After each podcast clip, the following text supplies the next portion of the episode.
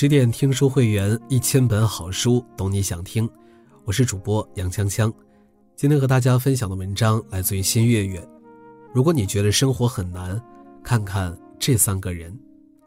人的一生会遇到很多困难，创业失败，感情受挫，病痛的折磨，有天灾亦有人祸。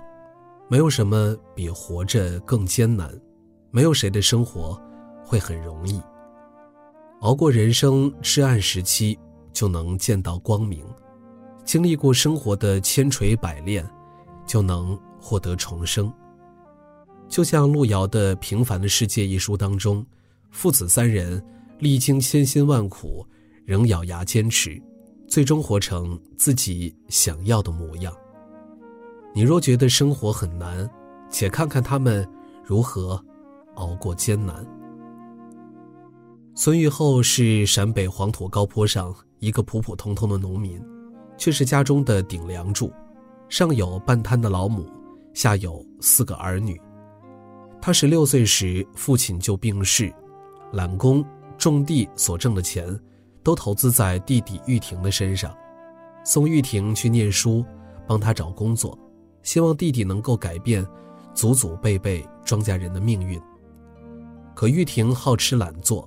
嫌厂里工资低，跑回村当干部，还缠着玉厚为他娶妻，玉厚只能一路扶持。连仅有的一口窑洞，都让给弟弟一家住，自己带着老少，住到别人的破窑洞里。每天睁开眼睛就是需要他照顾的人，却没有一个可以让他依靠。孙玉厚拼尽全力的劳作，也仅能够让老娘一人。吃上白面馍，其余的家人都只能喝稀粥，配难以下咽的高粱馍。家里一贫如洗，大女儿兰花一天书也没念过，嫁个游手好闲的二流子，还要玉后帮着照顾孙子。大儿子少安升初中，考取全县第二名，却因为交不起学费而辍学。孙玉厚惋惜地蹲在地上抱头痛哭。贫穷的年代，劳动的艰辛根本不在话下，借钱的难堪，更让孙玉厚挺不起腰。他总是眉头紧锁，沉默寡言。钱是男人的胆，女人的脸，没钱的日子举步维艰。弟弟娶媳妇儿借的钱还没还清，大儿子孙少安已到谈婚论嫁的年龄，家里连温饱都成问题。孙玉厚。只能托弟媳给少安找个不要彩礼的姑娘成亲。新媳妇儿进门叫玉厚一声爸爸，让他的心里无限的温暖。可是办酒席的开支却让他和老伴儿愁得一夜无眠。还好孙玉厚平日就帮常年在外跑运输的金俊海家干农活还没等他开口，金俊海已为他解了燃眉之急，让这个不轻易落泪的庄稼汉。感动的眼圈发红。二儿子少平高考落地，想出去闯荡，孙玉厚明知家里需要劳力，也只能支持。为了小女儿念书，为给少安姑新窑攒钱，孙玉厚半夜偷偷去掏粪卖。孙玉厚为一家的生计忙碌，为子女的前途操心。他虽然没有多大的本事，却用勤劳和善良。为孩子们撑起一片天，做孩子的保护伞，用如海般的父爱承载儿女们的悲欢。他常站在黄土高坡上，望着贫瘠的土地，感叹悲苦的命运。可他从未放弃过希望，苦苦地维持着一个家的生活。他坚韧勇敢地挣扎在人生边缘，陪伴儿女们度过寒冬。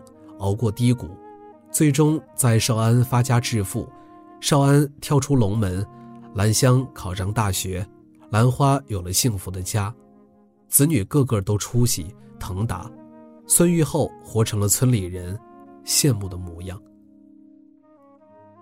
陆小曼曾在书中写道：“每一个漆黑的夜里，能够真正治愈孤独，帮助我们走出低谷的人，永远都只有自己。”少安十三岁就忍痛辍学，他很想通过知识改变命运，但年迈的父亲已供不起三个孩子的学费以及一家老小的温饱。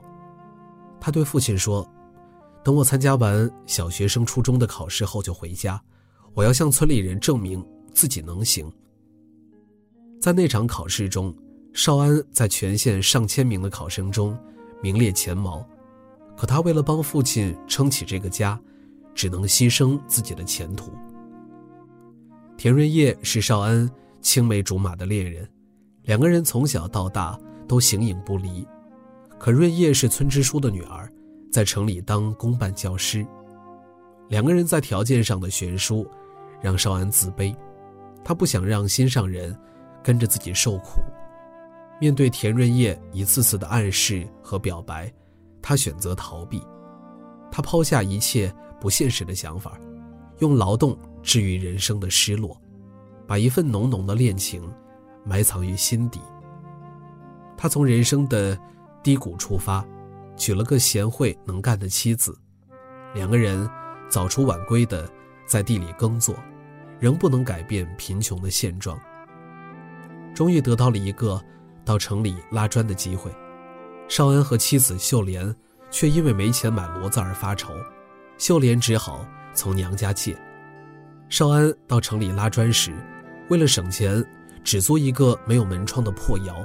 辛苦一天还要自己煮饭，他拼尽全力的干，终于挣得人生第一桶金。秀莲高兴的蒸了一大盆白面馍犒劳家人。有了资金，少安办起了砖窑，夫妻俩从早到晚忙碌着，每天干完活累得倒头就睡，连孩子都是父母帮忙照顾。砖窑办得风生水起，财源滚滚而来。生活也得到了改善，少安想带动村民一起致富，然而在扩大砖窑规模时，不慎请了一个冒牌的烧砖师傅，把砖给烧砸了。少安之前所挣的钱全赔光，还欠下了债务，村民逼债，银行催债，少安夫妻俩几乎要崩溃。天无绝人之路，正当少安一筹莫展的时候。遇到了曾经的商业伙伴，介绍担保他到另一家银行贷款，给他创业之路迎来了转机。父亲拿出孤新窑的钱，秀莲从娘家借钱凑，给少安增添了希望。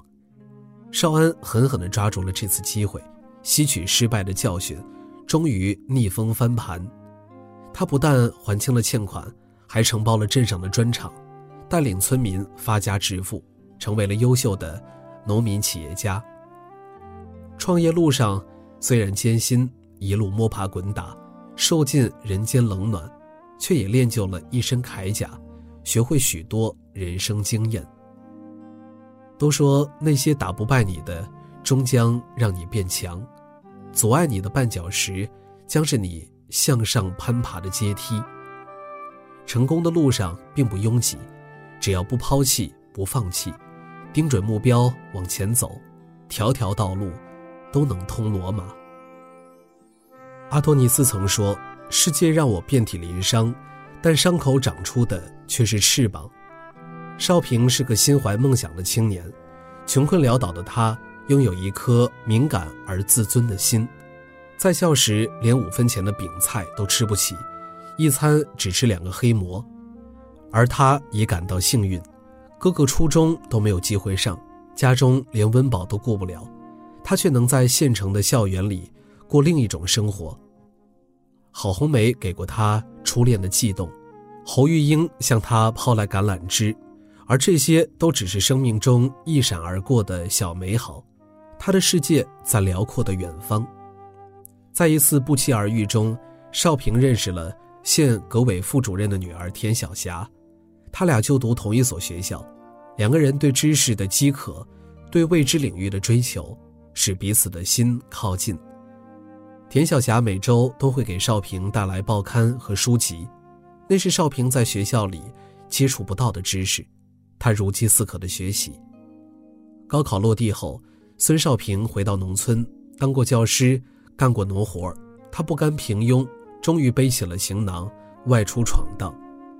茫茫人海，举目无亲。他来到黄原，帮杨家沟村书记顾新尧，别人一天两元的工钱，他只要一块五，只要包吃住。而后他又到城里揽工，挑沙子、扛水泥、背石板，干最累的活，吃最差的伙食，睡潮湿的地铺，用单薄的身体对抗繁重的体力劳动。无论在哪里，不管环境多恶劣，他都不放弃学习。每周从田晓霞那儿获得书刊。机会总是留给有准备的人，在少平的不懈努力下，终于迎来了命运的转机，他争取到了当矿工的名额。井下的工作艰辛又危险，阴冷潮湿的井下劳作，常见不到阳光，意外时有发生。可他十分珍惜这来之不易的机会，他出勤最多。所带的班产量最高，得到领导的褒奖。矿区生活单调又乏味，可对于少平来说，是他生命中最浪漫的时光。他是小霞的掏炭男人，想起小霞那张灿烂的笑脸，他一天的疲惫都会消失。美好的东西总是短炫易逝，小霞在洪灾现场采访时遇难，成为少平心里永恒的痛。他留守在矿区，那里是他梦想的栖息地，有亲如兄弟的工友，有给过他生活温暖的爱人。那个丈夫在井下遇难的女人，用人间烟火治愈了他的悲伤。命运如此多舛，少平仍积极向上，经历生活的磨砺，饱尝人间冷暖。他已从青涩蜕变的成熟睿智，不管身处何方。都能活成一座山。诗人艾青曾说：“时间是顺流而下，生活如逆水行舟。别期待生活会很顺遂，既要不懈的追求，又别奢望生活有过多的褒奖。事业有成有败，成时不狂妄，败时不气馁。只要努力过，就能坦然面对。”感情有得有失，得到时懂得珍惜，失去时学会放手，缘起缘灭不留遗憾。生活有苦有乐，苦时努力过，乐时潇洒的活，只要不认命，便能拽着岁月走。作家桐华曾说：“因为这个世界有白昼，也有黑夜，有冬天，也有春天，所以光明总是与黑暗交错，寒冷。”总是和温暖相随，愿你一路披荆斩棘，果敢无畏，既能穿过黑暗，也能抵达梦想。更多美文，请继续关注十点读书，也欢迎把我们推荐给你的朋友和家人，一起在阅读里成为更好的自己。